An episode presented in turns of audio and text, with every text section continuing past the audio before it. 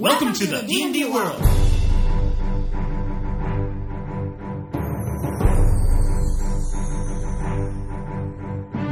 Olá, jogadores e DMs! Estamos aqui para o episódio 96 do podcast Rolando 20. Meu nome é Daniel Anandi, estou aqui com Gustavo Sembiano e hoje temos um assunto polêmico para conversar: usar grid ou não no DD. Então, esse é o, o, o assunto para a gente começar. Pro, propõe o debate aí, Sembiano.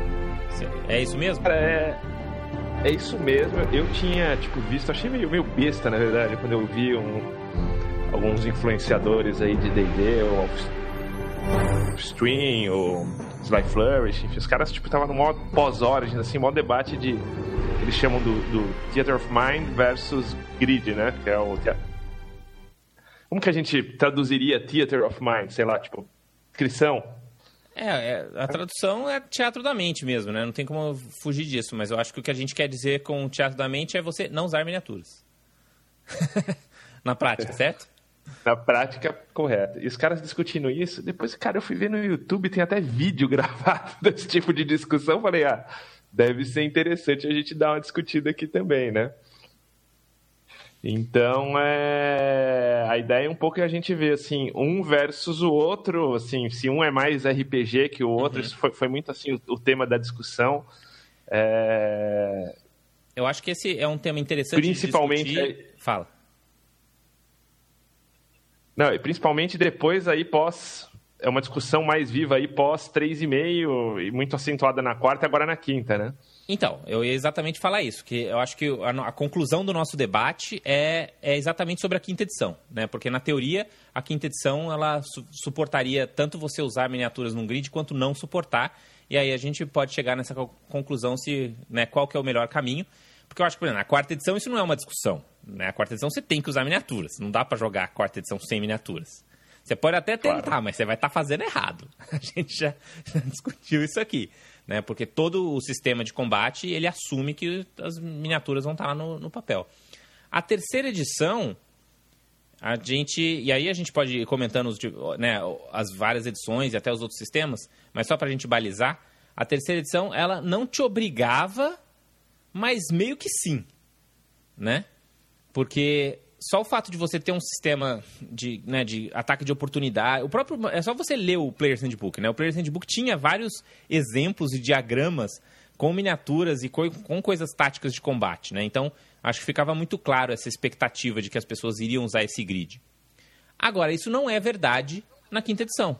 Assim como também não é verdade no AD&D, né? Que eu acho que são edições que se assemelham mais nesse aspecto.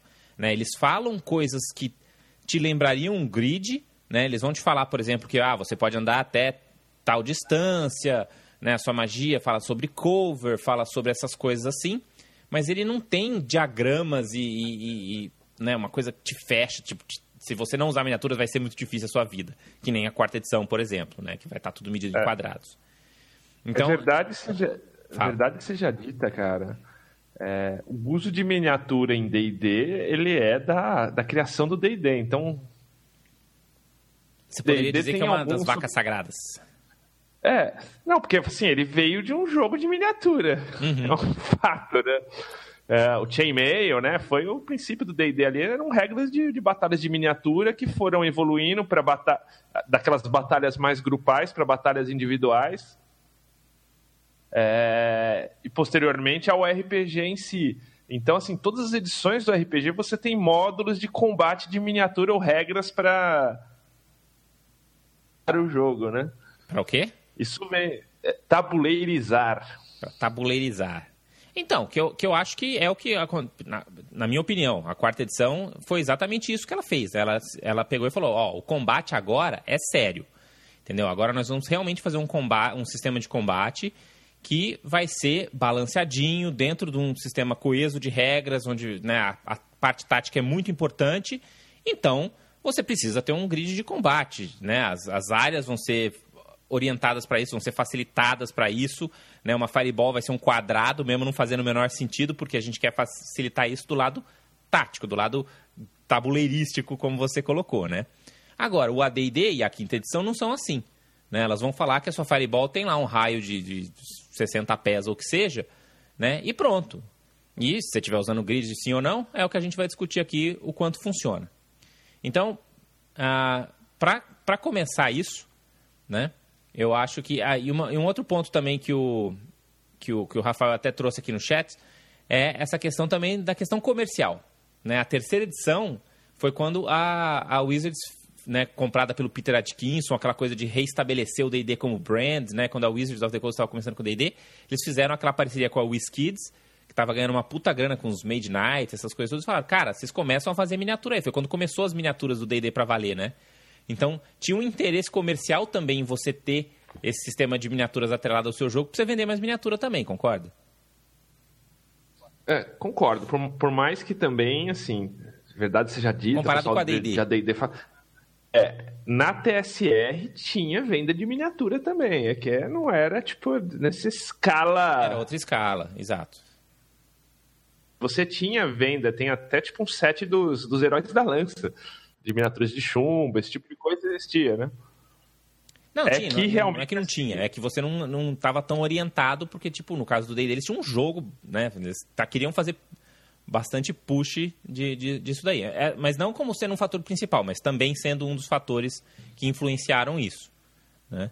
Sim, e isso continuou. E, e, um pouco, e um pouco do que você falou, tipo, a terceira edição trouxe uma regra muito específica que até você pode simular num, num, num teatro da mente aí, que é, que é o ataque de oportunidade, mas ela foi feita para para miniatura, não tem como falar que não, né? Área ameaçada tal, né? É, acho que mais a área ameaçada do que o ataque de oportunidade em si né? Porque o ataque de oportunidade, quando você simplesmente quer se desengajar ou quando você vai mandar um, né, um, um ataque à distância no melee, isso aí até dá para você fazer bem sem miniaturas. Mas agora, as, né, as áreas de, de ameaça sem miniaturas, começa a rolar um esforço extra ali que talvez já não vale a pena.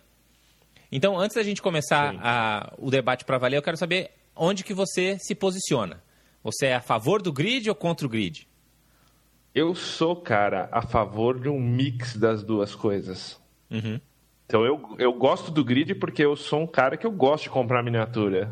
Uhum. Então eu sou um, sou, um, sou um consumista de miniatura, acho louco você usar as minis, usar a escala certa, acho que ajuda na visualização. Mas assim, com o tempo, principalmente pós terceira edição, cara, é uma coisa que, tipo, trava muito o fluxo do jogo, né? Se você todo combate for usar miniatura e tal. Uhum. Então, às vezes, às vezes... E outra, tipo... Em alguns momentos, denota para os jogadores, assim, no meio da história, que ali, tipo assim, a solução é o combate. E você, ah, tipo, já vamos colocar aí no tabuleiro. Os caras já falando, então vamos pra porrada. Uhum. Enquanto que com o teatro da mente, você sempre, sempre fica naquela dúvida, assim, como solucionar. Ali você já dá uma pista para o cara um pouco como fazer, ou muitos entendem dessa forma, né?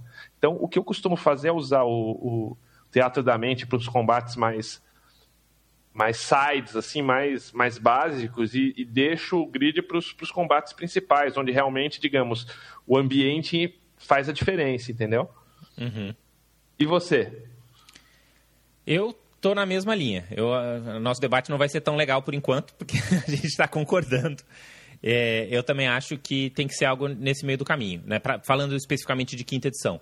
É, eu acho que não precisa usar miniaturas em todos os combates, de jeito nenhum, mas eu acho que você tem vantagens em você colocar esse grid em cima da mesa, não só a questão de ser massa, você ter sua miniatura e ter um mapa bonito lá, mas só o fato de você. Uh, para alguns tipos de, de, de, elementos táticos que você quer colocar no combate, você ter essa visualização do grid vai melhorar muito a experiência do jogo. Então, por exemplo, se você quer deixar bem claro onde que você tem cover ou não, ou se você tem algum elemento na cena que você quer que seja utilizado, então você quer dar esse lembrete para os jogadores. Então, por exemplo, ah, tem um, um brasileiro lá pegando fogo no meio da sala, entendeu? Ou tem um cristal mágico que se você estiver perto dele você ganha algum bônus, né? Você ter esses elementos que dão uh, importância para o posicionamento, né? E dá esse elemento mais tático para o combate, eu acho que para isso melhora um pouco você ter o grid, mas não necessariamente você precisa ter. Né? No AD&D, eu lembro quando eu jogava um monte de, de AD&D segunda edição, a gente tinha esses combates com alguns desses outros elementos e a gente nunca usou grid, nunca. Na, na, na época do, que eu joguei muito AD&D, era muito raro a gente usar grid, é, e, só que era muito comum a gente ter anotações, né? Você, apesar de ter o teatro da mente, não é porque não ficava só na mente. Né? Por isso que eu, não, eu prefiro falar que a gente não usava miniaturas. Porque a gente ainda assim usava diagramas. Né? Ainda assim a gente desenhava ali, ó, aqui é onde está rolando a, a, porrada, entendeu? Aqui tá tal player, tal player, tal player. Muitas vezes a gente escrevia mesmo a letra do personagem, assim, só para a gente ter uma visualização de onde estava o dragão, onde estava o grupo, onde que estava o rio de lava e, e por aí vai. Né? Então, eu acho que eu sempre usei esses diagramas mas a, a, minha questão pessoal, então, sempre foi muito mais o, usar o grid ou não usar o grid. Né? Dividir a cena em quadrados ou não, do que usar miniaturas ou não. Né? As, as, as miniaturas sempre Sim. estiveram lá, para mim. É, é que tem realmente alguns jogadores que eles são meio assim, dependentes disso, né? Isso nessa discussão que eu estava lendo a Origins, os caras falavam que cara, tipo, acho que no, no evento tentando usar lá o teatro da mente, daí fala, pô, o que, que você vai fazer? Eu vou ameaçar o quadrado na minha frente. Não tinha grid nenhum, assim, sabe? É, então, eu, acho, é... eu acho meio triste jogador que vai falar o que, que você vai fazer na sua vida. Eu, falo, eu vou ameaçar o quadrado à minha frente, porque aí realmente você tá é. tá jogando um board game, né? Você não tá jogando um RPG. É igual aquele cara fala assim: o que, que você quer fazer? Ah, eu quero rolar stealth. Como assim? Você tá querendo dizer que seu personagem quer ser furtivo com algum objetivo? Então me fale qual que é o objetivo. Né? Você nunca fala assim, o que, que você quer fazer? Eu quero rolar. Se você começou sua frase com eu quero rolar, você está fazendo errado. Pense o, o que, que o seu personagem quer fazer. E o que, que vai mandar você rolar ou não, isso é trabalho do mestre. Isso não é o que você tem que se preocupar. Você tem que se preocupar com o que, você quer fazer. Ah, eu quero entrar na, na próxima sala de maneira furtiva. Ah, eu quero escalar essa parede. Ah, eu quero saltar por cima do rio. Né? Se eu vou rolar alguma coisa ou não, aí, aí é problema do DM, não é, não é problema meu. Né?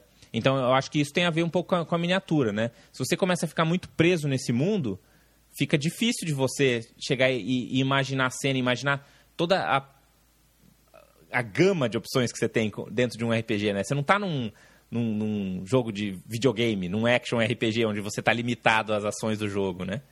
Sim, então, esse sim. eu acho que é o aspecto que, que o grid mais te limita. O que, que você acha? É, acho que, acho que, que eu acho que assim a, usar ele como muleta é um limitador. Agora, usar é como qualquer ferramenta, né, cara? Tipo, era uma ferramenta, ela não é o objetivo do negócio. Exato. Uh, o, Deixa você acha assim mais ou menos jogador de RPG quem se apoia muito nesses tipos de props ou, ou, ou não? Como você vê isso? É porque eu acho que você imaginar, né? Você trabalhar a imaginação é um, é um, é um é uma perícia que você aprende, né? que você desenvolve, que você treina, que você melhora. Então, o, o, o, grid, né? Você jogar só no mundinho do tabuleiro, ele acaba criando um universo fechadinho que é fácil de você aprender e você se ficar confortável dentro dele. Mas quando você dá a opção narrativa para o jogador e falar, olha, imagina essa cena que eu estou descrevendo e pensa o que, que seu personagem vai fazer. Né? E você não está mais limitado a o que está a quatro quadrados de mim, mas eu posso imaginar o que, que eu quero fazer dentro daquele contexto de cena. Isso às vezes é meio muito aberto para jogadores, especialmente para quem está começando, ou para quem não tem tanta experiência, ou para quem está com preguiça mesmo, entendeu? De, putz, cara, não quero ficar imaginando muita coisa. Dá, dá um, né? Eu quero sentar aqui e esquecer do meu trabalho por duas horas. Né? Então, eu acho que essa é a dificuldade. Eu acho que você fazer o teatro da mente às vezes requer um pouco mais não necessariamente de esforço, assim, ai que difícil, mas ai que sofisticado, o cara que joga assim é melhor. O que eu estou querendo dizer é que ele requer um pouco de prática para você ter essa imaginação e isso ser recompensante, né? Enquanto o, o, o tabuleiro, como ele vira um minigame dentro do, do, RPG, ele acaba, como a gente conversou, meio se limitando, né? Deixa eu te perguntar uma coisa Sim. aqui, que o, tanto o Rafael quanto o Ivo comentaram aqui no chat. Eles falam que miniaturas ficaram opcionais na quinta edição, ou que tem um foco no Theater of Mind. Eu discordo completamente disso. O que, que você acha? Eu acho que ficou opcional é um. Muito eu forte. acho que assim, o, o, a quinta edição é muito forte. A quinta edição é meio neutra, ela deixa tipo o cara, meu, escolha. Eles tiveram muito esse cuidado de colocar. E claro, você projeta os seus gostos. Eu vou, tipo, onde rola uma, uma coisa bacana, é, um combate bacana, rolar miniatura, rolar miniatura né? Uhum. Então acho que ela, ela é neutra, assim, mas cada um vai para um, por um, por um lado, né? O Ivo joga comigo, então uhum. ele. E é só que ele joga DD ainda, então acho que ele tem esse espírito ADDzista do, do, da volta. Ao... É porque eu tenho, eu tenho uma impressão muito clara que a quinta edição ela assume muito mais que você vai usar o grid do que não. Né? A, as regras do jeito que ele fala, lógico, não tem aquela questão toda das áreas de ameaças e tudo mais, então ele te deixa mais livre para você não depender do grid, mas ele ainda assim tem essa questão dos ataques de oportunidade, tem essa questão do, né, de você fazer movimentos específicos, você tem as magias com é, tamanhos e distâncias, né? Então, ele não se assume. Mas, mas ele não se assume tamanhos... De... Oi? Distâncias e tamanhos, cara, sempre teve nas magias do AD&D também. É, Sim, eu sempre te entendo te, que você tá Sempre falando. teve mais ou menos, porque assim, você não, não, não necessariamente... Porque, na verdade, não faz diferença, né? Você falasse, ah, essa magia é 30 pés, mas essa magia é 60 pés. Sabe? O, o quanto você ganha com, com esse tipo de detalhamento de magias, além de você excitar o Grognard que adorava que as magias eram assim antigamente, né? Você não dá, não é realmente uma coisa assim, putz, agora eu vou ter que ser tático porque essa magia é mais próxima e essa é mais longe. Se você simplesmente falasse assim, ó, tem magias que só funcionam quando os inimigos estão perto, tem magias que funcionam quando os inimigos estão longe e tem magias que funcionam quando o inimigo está lá longe na, na, em cima da colina, entendeu? Você não precisa ter esse nível de precisão de, de pés ou jardas ou metros se você não está usando um grid. Concorda comigo? É, então, a, a, partir do momento que você tem tudo isso lá, é porque o, o jogo assume que algum tipo de, de grid ou diagrama ou, ou que essas coisas vão ser relevantes, mas não necessariamente elas são. Então, por isso que eu acho que a quinta edição ela, não, ela, ela, é, ela é meio neutra, como você falou, e ela não se assume nenhum dos dois lados, entendeu? Ela nem assume que, não, a gente precisa de grid, sim, tá aqui os quadradinhos, não sei o que, papai, mas também não assume assim, ó, você pode jogar no teatro da mente e não importa, mas vai importar, porque às vezes você vai ter esse caso da magia dos 40, 50, 60 pés, e aí você vai querer saber, pô, mas o monstro tá 40, 50, 60 pés. Entendeu? E sem o grid, isso vai ser pentelho, porque agora a gente vai ter que ficar calculando essas coisas, né?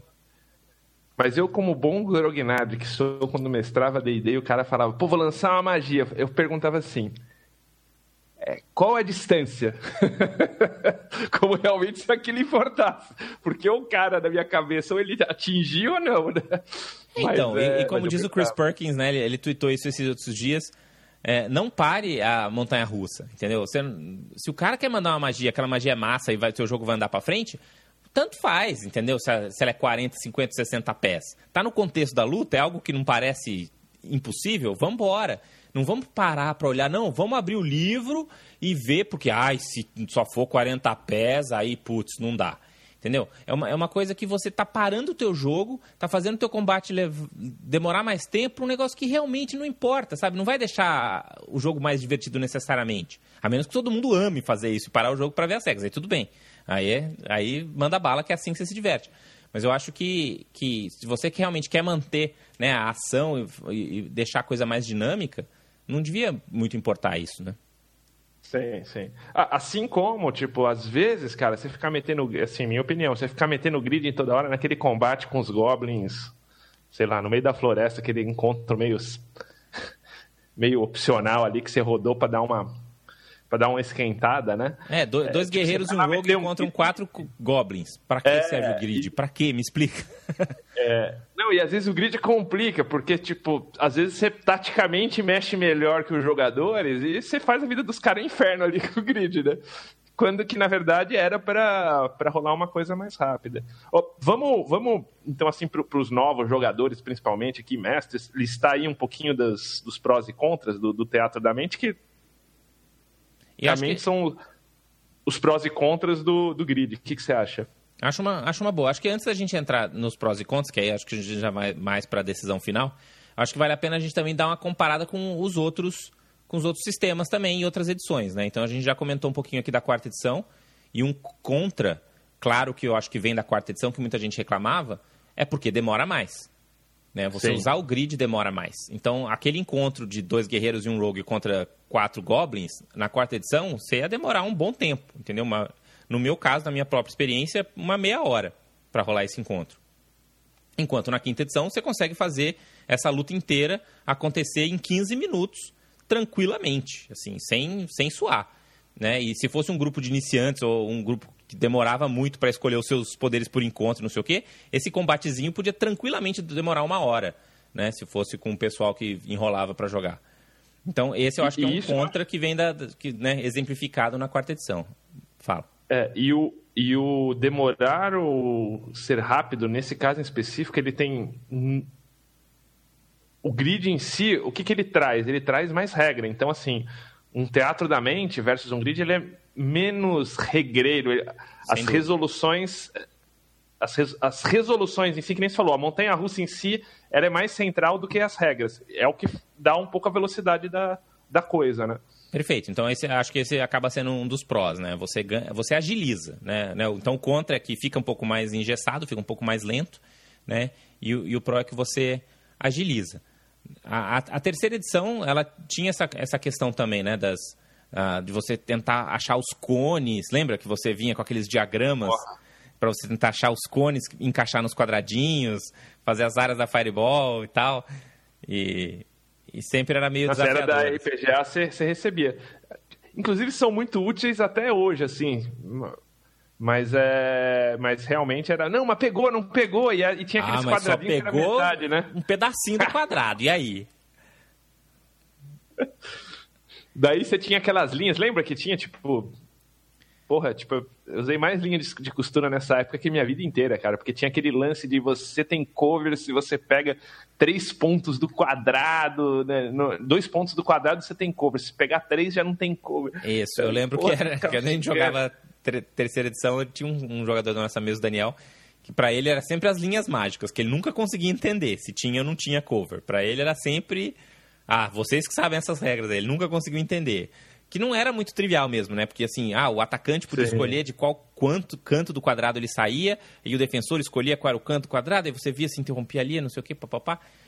Que é também um pouco de, de exagero, assim, né? Se você está jogando um jogo de miniaturas, faz total sentido ter. Sim. Mas você simplesmente quer saber se, meu, você é o guerreiro, você tá mandando flechas, cara, tira a flecha, o DM dá uma penalidade X lá, menos dois, vai, né? E, e, não mantenha a montanha russa. Eu acho que a gente vai, vai usar várias vezes essa analogia. Mantenha, não, mantenha o carrinho descendo. E, e, e, diagonal vale dois, né? A própria quarta edição já matou essa palhaçada aí que. Puta, cara, nem um embaixo, dois, porque né? não, você andou, não, bizarra. você chega. Puta. Tem, tem disso mesmo. O... E. Puxa. Eu nunca vi ninguém jogando qualquer versão de Cthulhu com, com grid. Cara, então, falou... não necessariamente com grid, mas com, com, diagramas a gente já teve que fazer. Sim. A gente sim. jogando. Você... Uma, era uma cena onde eles tinham invadido lá um escritório de um, de um cultista disfarçado de, de empresário. Que aí ele sacou a arma e apareceram uns tentáculos de dentro do armário. E aí, nesse momento, a gente parou tudo para desenhar o mapa, porque o posicionamento de cada personagem era importante. Acho que foi a única vez na nossa campanha inteira de Call of Cthulhu que a gente puxou um, um grid. Mas, uh, mas, de fato, é super raro, né? Acho que tem a ver com isso Vampiro. que você tá falando. Você que jogou Vampiro, eu não joguei nada de. Eu li Vampiro, mas nunca joguei. Joguei assim, uma ou outra, assim, mas. Vampiro eu é, nunca se usei, você... mas vinha. Eu lembro que no, na segunda edição, pelo menos na terceira edição, não lembro, mas no Vampiro segunda edição, ele falava na parte de combate sobre como usar miniaturas. Que era um pedaço assim. Sim. Bizarro que não combinava com nada do livro que você falava, cara, o cara que escreveu esse, esse, esse essa caixa de texto aqui escreveu por causa dos jogadores de DD, porque nós estamos nos anos 80. Porque senão, não, né? Tanto que eu nem sei se ainda tinha isso depois nos anos 80 e tal. Mas eu Sim. lembro que para quem jogava Werewolf, várias pessoas que jogavam Werewolves usavam miniaturas, porque era um jogo onde tinha muito mais combate do que, do que ah, é? Vampire, é? por exemplo. E ele tinha até umas regras melhorzinhas para miniaturas também. Eu acho, que, eu acho que até saíram miniaturas para Werewolf, no, nos Estados Unidos, inclusive. Interessante. Fica a dica aí pro, pro chat, se, se a nossa, seus ouvintes aí, o pessoal que e que está acompanhando sabe, eu realmente nunca vi. E GURPS? Um que eu. Que, GURPS, sim, GURPS eu, muita gente usava. Eu acho que mais. Na minha época, mais que jogador da DD. É. O sistema de combate avançado do GURPS com os hexágonos era uma coisa linda de ver, cara. Era, era muito bem feito, era muito legal. Para quem gosta realmente de, de simulacionismo, né, de você ter um sistema que realmente se parece com a vida real, a coisa de você ter pontos de movimento para você virar para o lado, né, os flancos que realmente são flancos, ataque pelas costas que são realmente ataque pelas costas. Meu, O sistema avançado de combate do GURPS era uma delícia. Agora, de novo, você quer fazer uma, um combate que é um player contra um Goblin no sistema avançado de combate do GURPS, resolve, reserva aí uma hora e meia. pra, pra, na pior das hipóteses, né? Porque cada vez que o cara for andar, o turno de um segundo dele, ele vai andar dois quadradinhos, o outro vai andar dois quadradinhos, ele vai preparar a arma, o outro vai fazer não sei o quê. Né? Então, outro pró e con aí. Cara, eu, eu joguei, li também, li, li o livro de GURPS e li Supers. E para mim, até hoje, é o melhor sistema de Supers ever, assim. É, ever é, é, é GURPS. E jogar GURPS miniatura com Supers, eu acho que era muito legal. Porque, primeiro, os poderes de Supers em GURPS, eles eram bem escalonados, assim. Então, tipo, dava pra você ver a diferença de um Superman para um, sei lá, Demolidor. Misturando DC e Marvel aí. E isso, tipo, no, no lance dos hexágonos, melhor ainda, assim, sabe? Tipo, é, é, só que realmente trazia, trazia é, lerdeza aí pro jogo, né? E o MERP, essas coisas, você chegou a jogar com, com miniatura, não? Não, nunca, nunca joguei nem MERP, nem, nem o similar Tagmar, nada disso. Tagmar eu joguei, já tinha, tinha opção de miniatura, era bem. Era meio um ADD, assim, então assim, era bem. É, acho que os jogos dessa época eram todos meio parecidos, assim, né? Sim. Era Sim. alguma coisa entre mais... o AD&D e o GURPS, assim. E, The Sims mais modernos, o, o Savage Worlds, o, esse da, novo, novo, que agora tem versão quinta edição aí da, da Terra-média, que você jogou bastante, você... É, o, o, The One Ring, ele não usa miniaturas, né? Ele fica bem... Ele tem um sisteminha onde você... É, é interessante até, onde você vai dizer se você está na vanguarda do combate ou se você está na, na, né, na, na, na, retaguarda. Então, por exemplo, se você vai lá pro, pro melee, você está numa instância de combate onde você realmente quer estar tá na frente do combate, você acerta mais fácil, mas os inimigos te acertam mais fácil também. Se você está lutando mais defensivamente, você não é tão fácil de acertar, mas não é tão fácil os inimigos te acertarem e por aí vai. Né?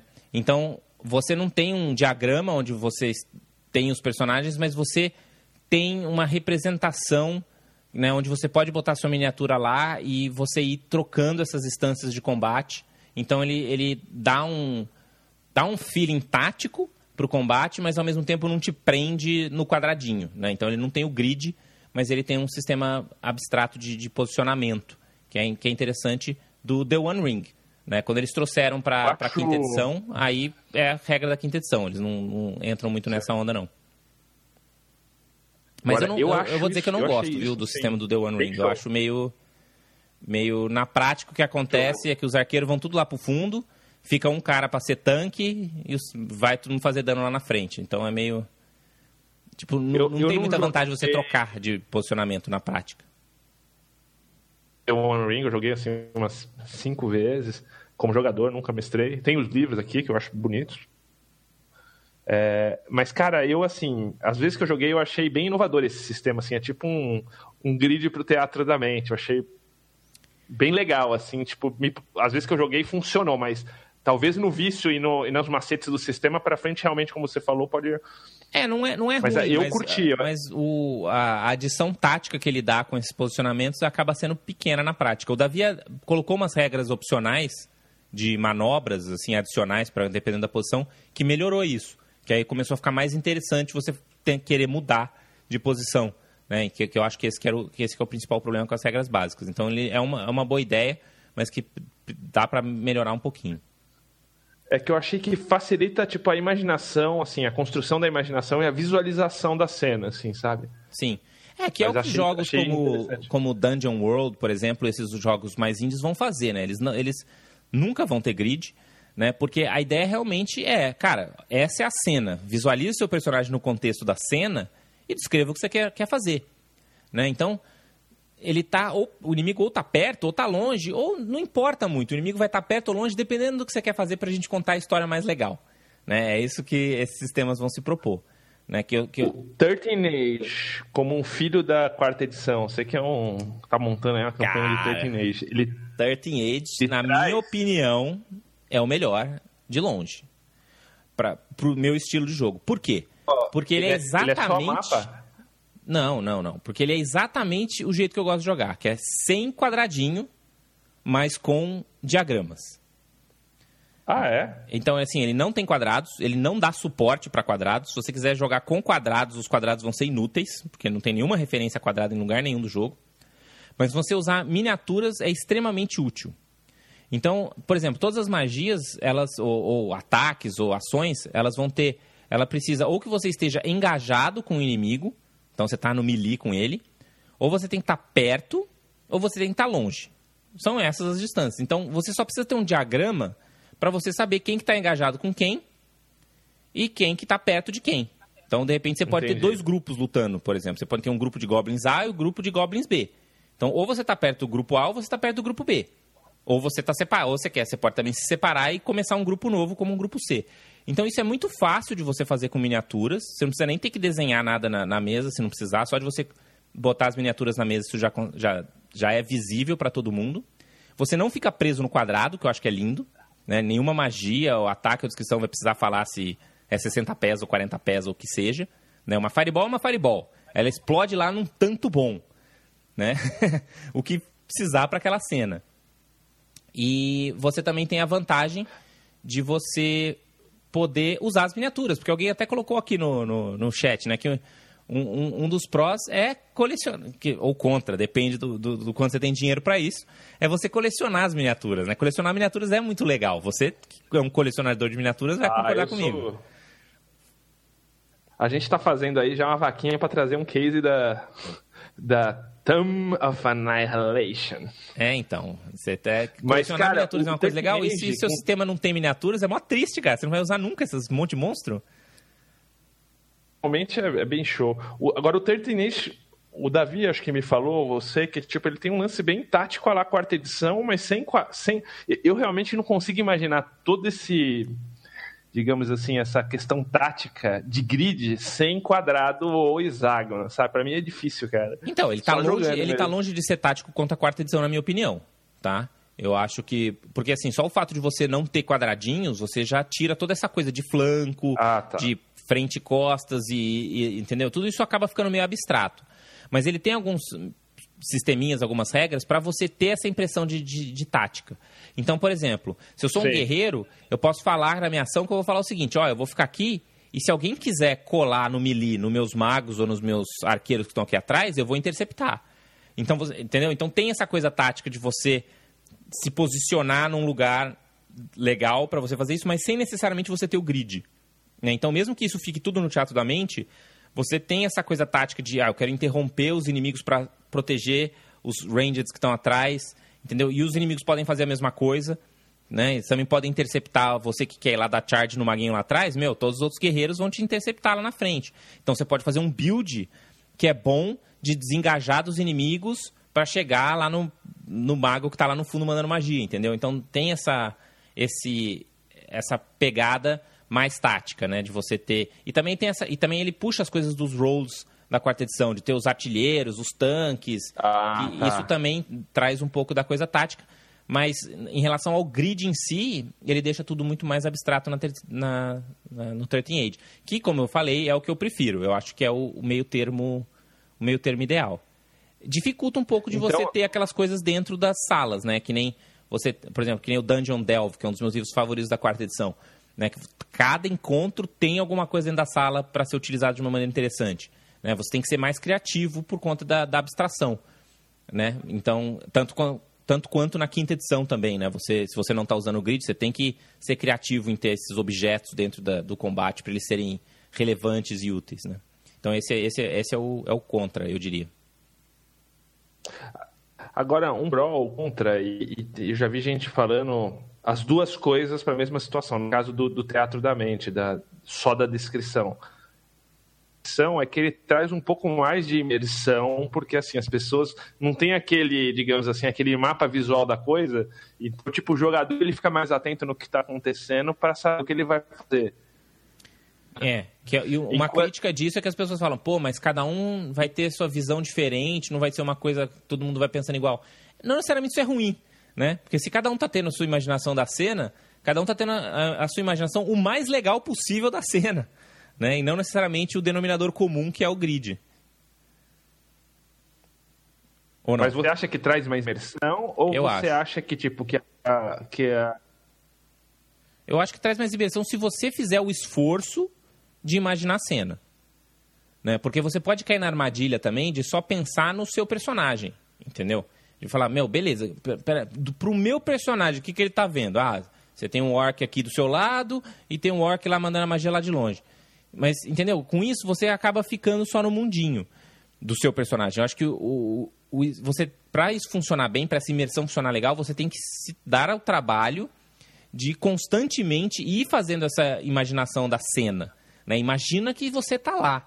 Então você está vendo seus companheiros de grupo lutando com seus respectivos oponentes, né? ou, ou juntos contra um inimigo maior e tal. Então você sempre tem que estar se atualizando essa imagem que está na sua cabeça com as rodadas que as pessoas vão fazendo. Que eu também acho que é um pró.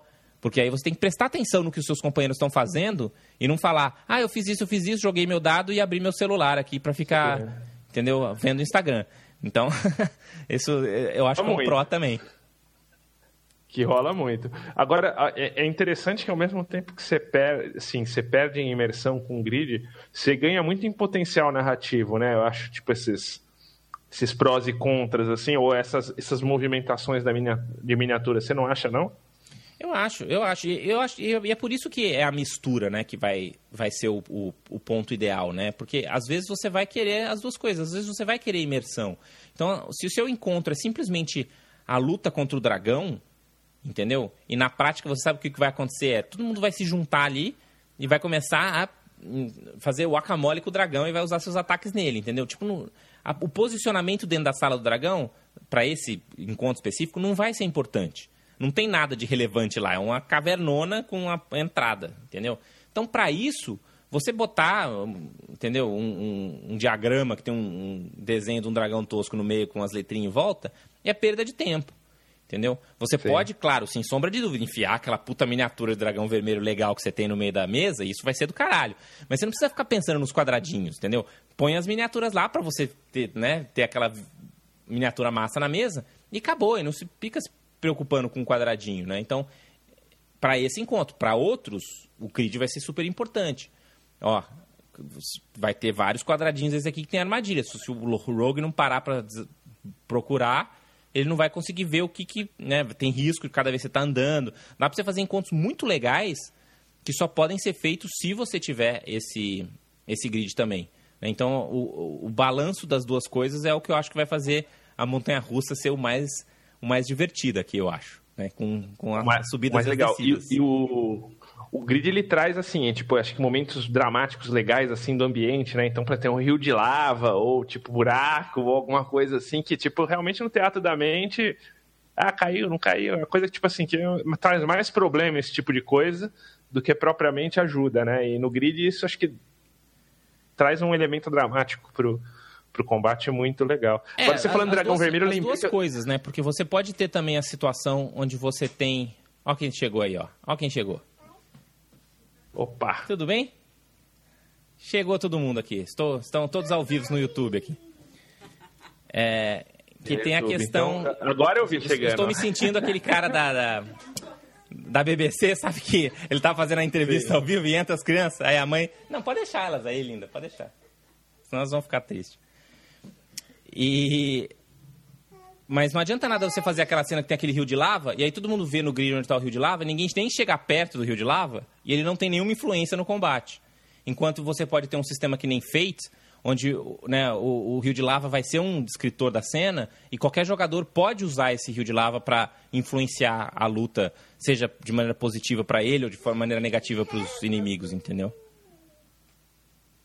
É, Aqui tá falando o, o Chuchuman Roller. Interessante nickname. O que, que vocês acham do uso do Rolling 20 ou Fantasy Grounds apenas como grid em jogos presenciais? Acho que você tem experiência aí nisso, não? Eu nunca usei é, ess- essas ferramentas para fazer para fazer hum, grids, né? Então, espera aí que eu, vai tá, tá, tá difícil aqui. Você quer sentar aqui? Mas não vai ter buzz, ok? Chega aqui. Vem. É, esse aí é onde, onde é para falar esse negócio aí. É, deixa o papai falar aí. Então, eu acho que pode funcionar. Eu acho que tem várias pessoas que fazem isso, que usam o D20 e o Fantasy Grounds para o grid. Para quarta edição, por exemplo, o Fantasy Grounds era fantástico para fazer isso. Mas mas não sei se agrega. É uma alternativa. Eu acho que é só uma ferramenta, né? Você só está trocando a ferramenta por outra ferramenta. Então, com vantagens e desvantagens aí. Sim, não uso grid porque sou pobre e não tenho uma miniatura foda de dragão vermelho. Isso é uma vantagem do Teatro da Mente. Você não precisa muito de equipamento. É fazer a parada rolar. Um lápis e um papel, você faz a, a viagem aí, né? Mas, de fato, falando em dragão vermelho, eu tenho que convencer minha esposa a comprar o Colossal Red Dragon para fazer essa cena que você falou, o dragão vermelho, é o dragão vermelho foda. É, eu nunca, eu nunca consegui comprar esse dragãozão também não. Sempre foi além do meu, meu budget.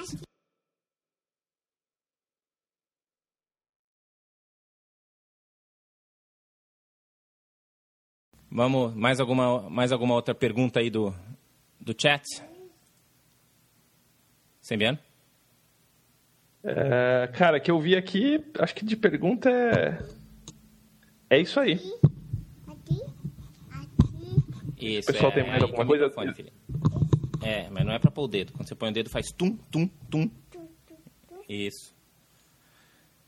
Eu acho então que a gente chega. Vamos chegar ao fim do nosso debate aqui, que, que a situação está ficando cada vez mais, mais difícil aqui, está aumentando o challenge rating. Dados então eu vou só cons aí, o que, que a gente acha? Vamos, vamos perguntar para o chat aqui, cada um tem direito a um voto aí, se você é contra ou a favor. Ou gosto dos dois. Não, é, eu gosto dos dois é fácil, que é só responder essa. Eu acho que tem que, se tiver que escolher, o, o seu próximo encontro vai ser usando sim ou não, né? Se tiver... O meu é sim. Beleza, o seu é sim, o meu é não. Vamos ver o que, que o chat acha aí. Você acha que o seu próximo encontro tem que usar o grid ou não? E eu, enquanto eles colocam, vamos, eu vou dar uma resumida nos prós e nos contras do Teatro da Mente, que automaticamente são os. Tudo que a gente falou aqui são os prós e os contras do, do grid. Então, pró, prós do Teatro da Mente. Oportunidade que nem você colocou de usar o, o do jogador usar a imaginação, de estimular isso no jogador. Ele é bem menos. É, é, as resoluções são bem menos baseadas em regras e mais em em situações, é, melhora a imersão e traz velocidade para o jogo. O contra do teatro da mente, que são os prós do grid, é. Então, num, com grid. Pode, pode dificulta um pouquinho a visualização dos efeitos, que no grid facilita. É, ele é mais, é, é mais regreiro, ele é mais regreiro, né? Que o, que o, o grid é mais regreiro que o teatro da mente, então o teatro da mente é menos, menos regreiro, que a gente falou. É... é que você perde um pouco de detalhe narrativo no teatro da mente, no, no, no grid acho que você tem mais essa, essa situação, e você perde um pouco, é, você perde imersão no grid e ganha imersão, que a gente falou no, no teatro da mente. Acho que esses são os pontos principais de cada um aí, ó. O pessoal aqui é, é contra grid, velho. É, então. A galera aí, o que Só ela. eu fui no cine aí, eu fui, fui massacrado. A gente, a gente tem muitos, muitos ouvintes aí que são da, das antigas do, do, do ADD, entendeu? Então. Eu acho que eu vou ficando por aqui. Eu agradeço aqui aos nossos ouvintes, mas eu estou, estou em minoria, então vou ter que fugir aqui. Deixa eu puxar aqui o microfone. Estou aqui em minoria, então é, fica até a, a, próxima semana. Deixa aí o nosso muito obrigado para todos os nossos ouvintes que entraram aqui com a gente e acompanharam mais um episódio. E muito obrigado para todo mundo que veio no chat e deixou seus comentários. Obrigado, Sembiano, mais uma vez pelo, pelo por co-host esse, esse podcast. Não se esqueçam que a gente está lá no YouTube, é, está a vivo aqui no YouTube. Eu coloquei todos os, os episódios uh, antigos que a gente gravou lá, então não, vou, né, eu vou publicar ele assim que esse aqui ficar público. E é isso aí. E rola 20. Vamos rolar aí. Um abraço. Dungeons and Dragons. Dragon, Dragon, Dragon.